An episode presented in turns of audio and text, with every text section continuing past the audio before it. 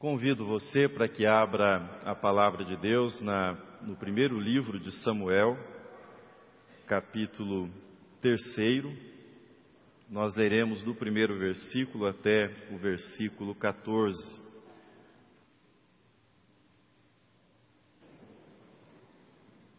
Um professor de direito numa universidade aqui em São Paulo chegou para dar a sua aula e, antes de iniciá-la, contou para os alunos uma experiência muito desagradável pela qual ele havia passado naquele dia. Depois de ter almoçado num restaurante, quando estava na calçada, com a carteira na mão, passou um assaltante, tomou-lhe a carteira.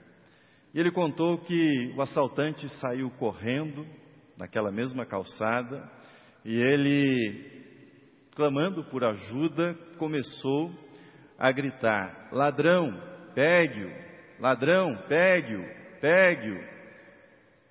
E gritava cada vez mais alto.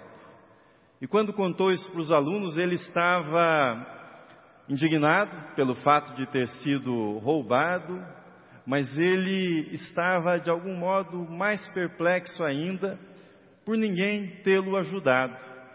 Ele disse que ninguém se moveu tentando parar a fuga daquele ladrão. E ele mostrava-se muito perplexo com isso. Então, um dos alunos pediu a palavra e disse mais ou menos o seguinte: professor, as pessoas não o ajudaram não é porque elas tivessem má vontade, é porque elas não estavam entendendo o que o Senhor estava falando. O Senhor deveria ter gritado: ladrão, pega ele, pega ele, e não pegue-o.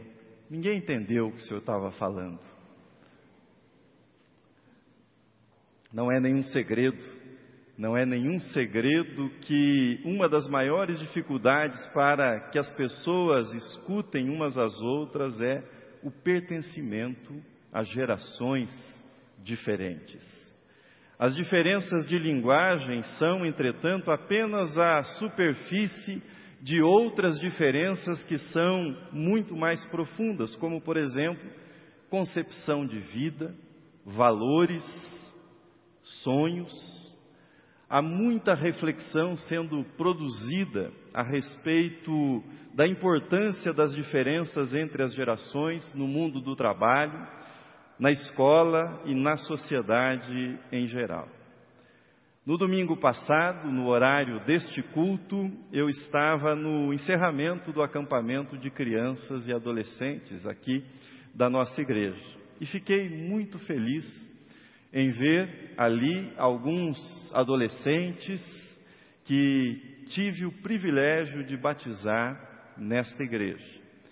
A experiência de estar lá com eles, naquele acampamento, de jogar futebol com eles, aliás, era futebol de duplas e perdi um pênalti.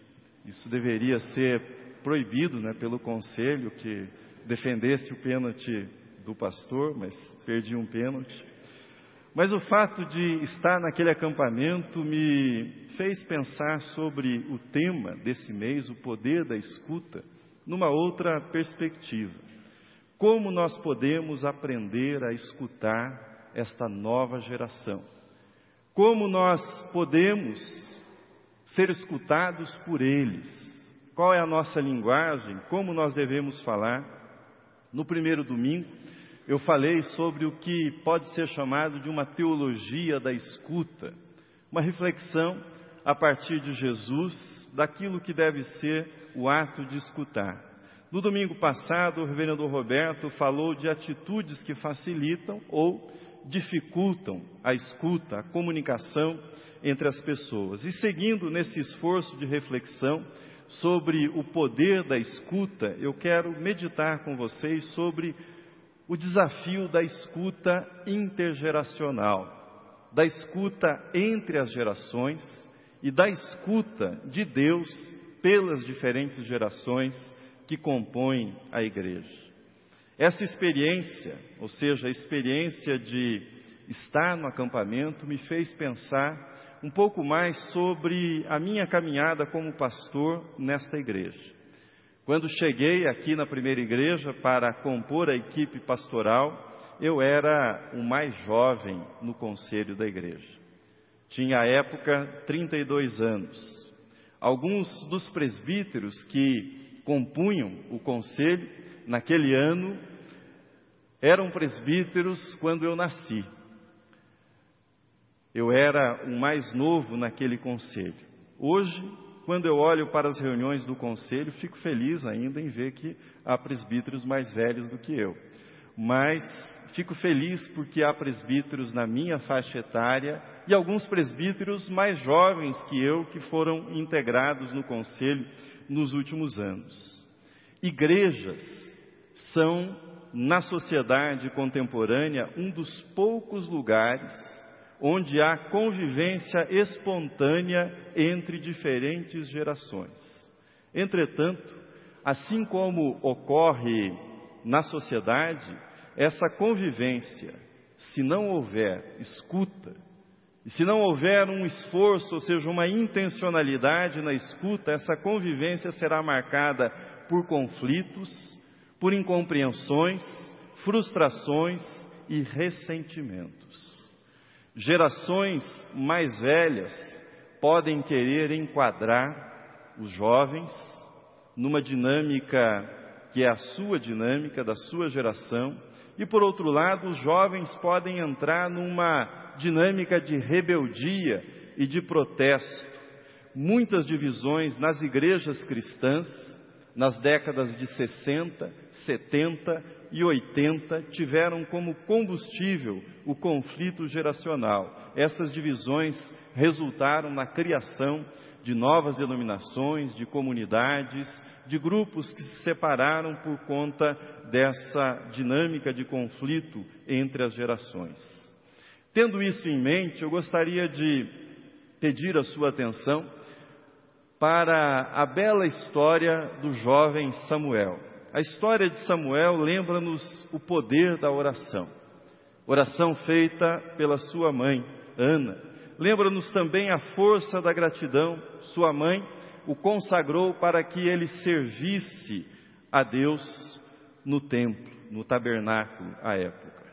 Samuel cresceu no tabernáculo ao lado da arca da aliança, na qual estavam depositadas as tábuas da lei que haviam sido recebidas por Moisés, a lâmpada de Deus que não havia se apagado ainda, no trecho que nós lemos, no capítulo 3, referia-se ao candelabro, a peça composta de sete hastes, e, na, e peça essa que representava a luz divina que estava presente no tabernáculo e presente na história do povo de Israel. Samuel era o filho de uma resposta de oração. Ele estava crescendo dentro do tabernáculo sob a tutoria do sacerdote Eli. Mas o ambiente geral no qual ele crescia, o ambiente em Israel, não era nada bom. Veja comigo na tela o versículo primeiro que lemos. Diz assim: O jovem Samuel servia ao Senhor perante Eli. Naqueles dias a palavra do Senhor era muito rara, as visões não eram frequentes. Essa é uma lembrança importante quando estivermos empenhados em escutar as novas gerações que estão na igreja, que estão nesta igreja. As nossas crianças e os nossos adolescentes, eles crescem hoje numa cultura pós-cristã. O que é que isso significa? Significa que nós passamos de uma cultura na qual a fé cristã era um pressuposto e na qual esses pressupostos da fé cristã eram aceitos, inclusive por aqueles que não pertenciam à igreja, como valores que formavam uma espécie de cimento cultural mesmo que não fossem seguidos por todas as pessoas. Nós passamos de uma cultura cristã para uma cultura na qual os pressupostos cristãos são questionados, muitas vezes são incompreendidos e outras vezes são hostilizados. E para complicar ainda mais, quando valores cristãos são defendidos na nossa sociedade, defendidos e invocados no espaço público, isso é feito ou tem sido feito de modo desastroso e mais atrapalha do que ajuda a divulgação do Evangelho. Nesse sentido, a atual geração enfrenta problema semelhante ao de Samuel, do jovem Samuel.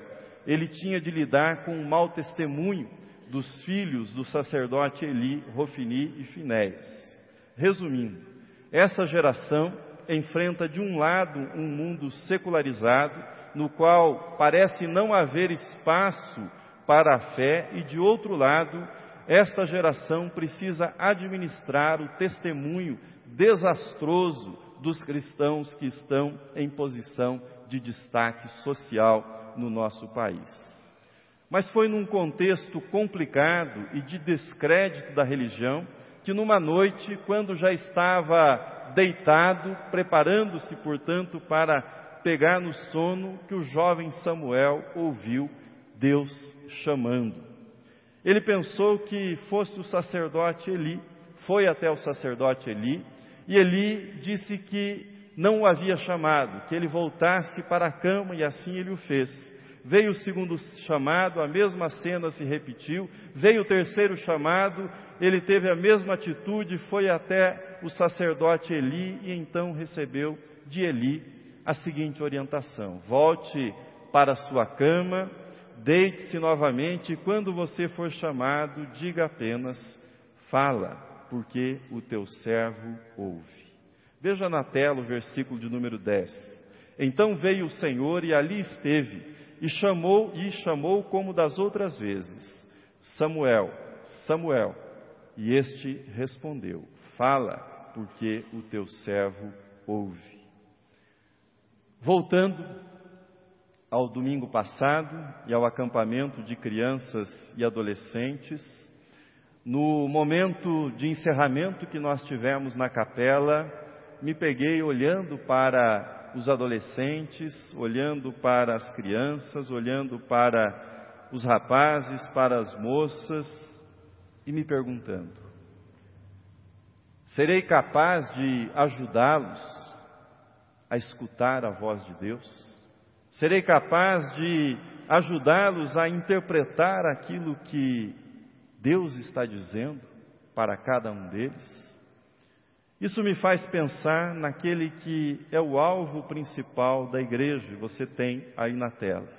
O alvo principal da igreja é que escutemos a Deus juntos. Escutar a Deus juntos.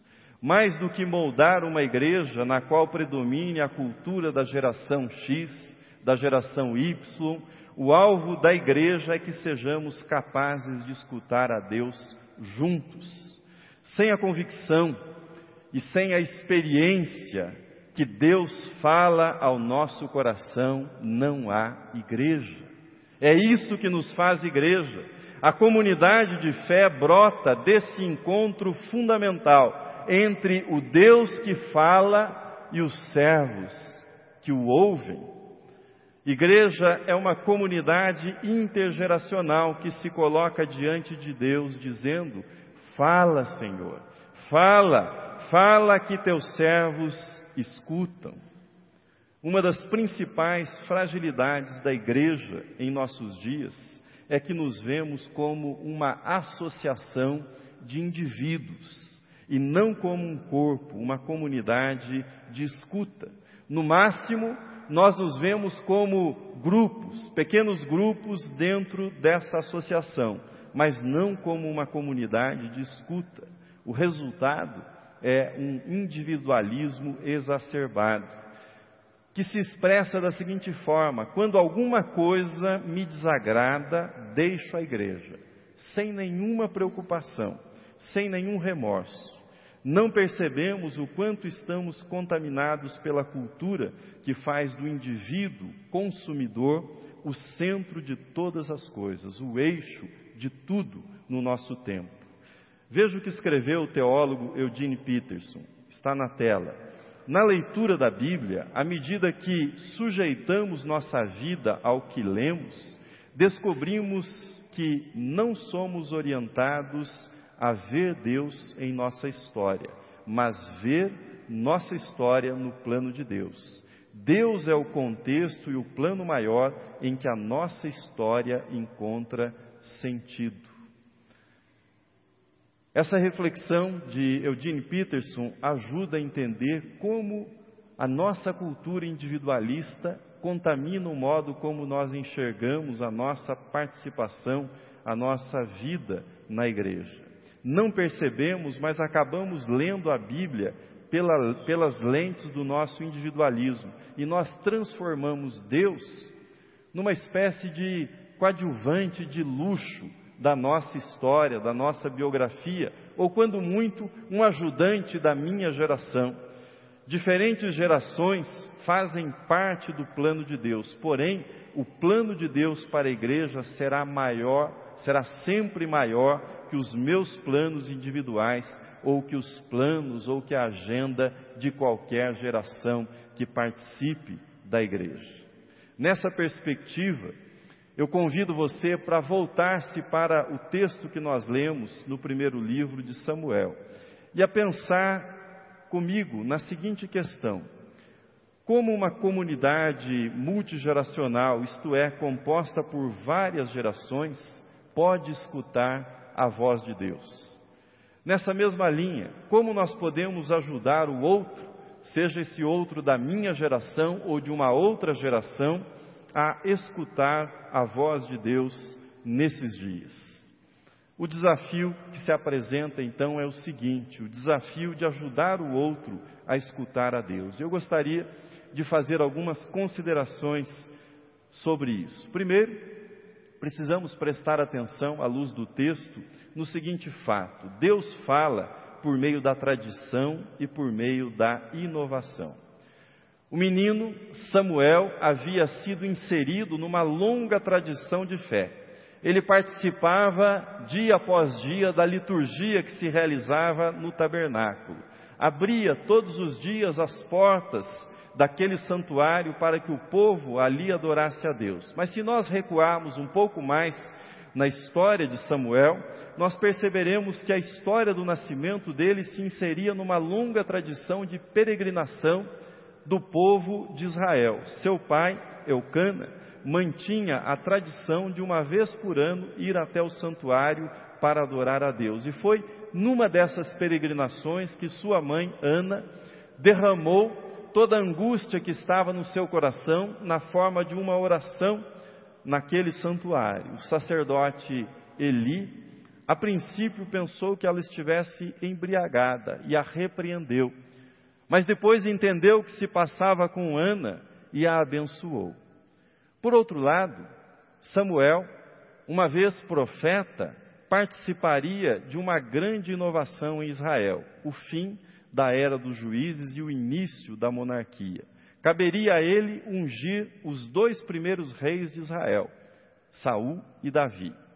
Quando falamos como uma, quando falamos como uma geração pode ajudar outra geração a escutar a voz de Deus, nós devemos ter em mente que as novas gerações podem ajudar as, novas, as velhas gerações a escutar a voz de Deus por meio das inovações. Não há dúvida a esse respeito. Por outro lado, os jovens podem aprender a escutar o que Deus está falando por meio das tradições que são mantidas, que são cultivadas pelas gerações mais velhas. O compromisso da escuta intergeracional não é com a tradição, não é com a inovação, mas que tradição e inovação ajudem cada pessoa a escutar aquilo que Deus está lhe dizendo. Esse é o compromisso da escuta intergeracional. Mas há uma segunda observação feita a partir do texto. Deus fala no dia a dia. Deus fala por meio da tradição e da inovação, e Deus fala no dia a dia. O Senhor chamou Samuel quando ele estava deitado. Aquelas gerações que já caminharam algumas milhas a mais com Deus têm a responsabilidade de ensinar, de compartilhar com as gerações mais novas a expectativa que a voz de Deus será ouvida. E que a voz de Deus será ouvida no dia a dia. Que Deus poderá falar com você quando você estiver lavando a louça, Deus poderá falar com você quando você estiver parado num congestionamento, ou quem sabe participando numa reunião de trabalho, ou quando você escovou os dentes e pôs o pijama e se prepara para recolher-se. Deus poderá falar com você em meio ao seu dia a dia. O importante do diálogo entre as gerações é a possibilidade de compartilharmos como Deus na sua multiforme graça, se manifesta em diferentes momentos de nossa vida. Como as decisões importantes da nossa vida são iluminadas pela presença do Espírito Santo, que nos fala nas circunstâncias mais diferentes do nosso dia a dia. Isso significou que aquilo que Samuel fazia no tabernáculo havia perdido o sentido, havia perdido o valor, significou porventura que o culto a Deus não era mais necessário daquele momento em diante? Depois de ter escutado o que Deus lhe falou, veja na tela o que fez Samuel. Ficou deitado até pela manhã e então abriu as portas da casa do Senhor ele retomou a sua rotina litúrgica, a sua tradição litúrgica, o seu serviço realizado naquele lugar de adoração. Não há antagonismo entre ouvir a voz de Deus na informalidade, no dia a dia, e participar da tradição, da liturgia. É isso que prepara o nosso coração, a nossa sensibilidade, para que ouçamos a Deus no nosso dia a dia. Em terceiro lugar, Deus fala por meio de vozes familiares. O sacerdote Eli é um personagem complicado. Eli foi um personagem marcado por aquilo que de mal fizeram os seus filhos.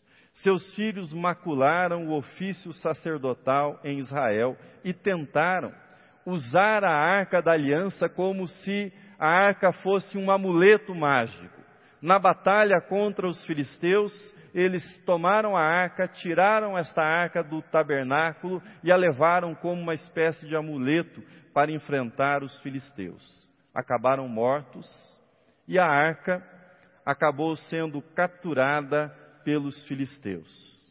Diz-nos o capítulo 4 do primeiro livro de Samuel que Eli ficou assentado numa cadeira, olhando para a estrada, apreensivo quanto àquilo que haveria de acontecer com a arca da aliança.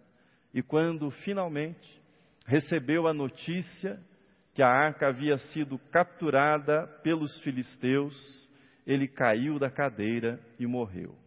Tinha 98 anos de idade. Como se pode ver por esse resumo, não há muita coisa positiva na biografia do sacerdote Eli para se contar. Mas há algo muito bom na história dele para ser lembrado. E nós lemos essa história ainda há pouco e ela é objeto da nossa meditação. Deus falou por meio dele ao jovem Samuel. Deus falou por meio de Eli ao jovem Samuel. Talvez você se pergunte, mas Deus não falou diretamente com Samuel? E a resposta é sim e não. Deus falou diretamente com Samuel, mas foi Eli que lhe deu as instruções. Foi Eli que preparou Samuel para que ele pudesse escutar e pudesse responder a Deus. Os filhos biológicos de Eli eram ímpios, mas Samuel foi o filho espiritual que Deus deu para Eli. O jovem Samuel, por outro lado, cresceu longe do seu pai biológico, Eucana, mas teve por pai espiritual o sacerdote Eli. O que eu quero dizer com isso para você nessa reflexão geracional, em resumo, é o seguinte: quando nós colocamos as pessoas no centro da história e as tornamos os personagens principais, essas pessoas acabam sendo reduzidas a heróis ou a vilões. Muitas vezes, herói para uma geração, vilão para a outra geração. Vencedor para uma geração, derrotado, fracassado para a outra geração. É isso que acontece quando nós, nessa perspectiva individualista da nossa cultura, colocamos as pessoas no centro da história. Mas as coisas mudam quando, na perspectiva bíblica, Deus é o centro da história e não os seres humanos. A história que lemos não é uma história sobre Ana, não é uma história sobre o sacerdote Eli, tampouco é uma história sobre o profeta Samuel, mas é uma história do Deus de Ana, do Deus de Samuel e do Deus do sacerdote Eli. A perspectiva é outra. O centro da história não é Eli ou Samuel, o centro da história é Deus. Quando isso ocorre, ou seja, quando nós lemos a palavra de Deus nessa perspectiva, os personagens humanos estão livres para que sejam o que sempre foram, humanos, pessoas com defeitos, pecadores e pecadoras que são usadas, são usados para que outros possam escutar a voz de Deus com todas as suas fragilidades, com todas as suas incoerências e com toda a sua complexidade. Termino. O escritor cristão Henry Nouwen afirmou que a tarefa mais importante da igreja na atualidade é impedir que as pessoas fiquem tão ocupadas a ponto de não mais escutarem o que Deus está dizendo para elas. Impedir que as pessoas fiquem tão atarefadas a ponto de não mais escutarem aquilo que Deus está dizendo. Eu estou de pleno acordo com ele que essa é uma das tarefas mais árduas para a igreja no mundo contemporâneo. A igreja é uma comunidade intergeracional de escuta. Jovens devem escutar os velhos e os velhos devem escutar os jovens. Uma geração não deve ignorar ou pretender sufocar a voz da outra geração. Lembremos a profecia de Joel que se cumpriu quando o Espírito Santo foi derramado sobre a igreja no Pentecostes. Pedro evocou a profecia de Joel dizendo: Vossos jovens terão visões e vossos velhos sonharão. Uma igreja cristã é uma comunidade de pessoas que tem no seu centro Deus, que tem como seu alvo escutar a voz de Deus. Uma igreja assim será um lugar onde os jovens podem compartilhar as suas visões e os velhos podem encontrar quem escute os seus sonhos. Amém.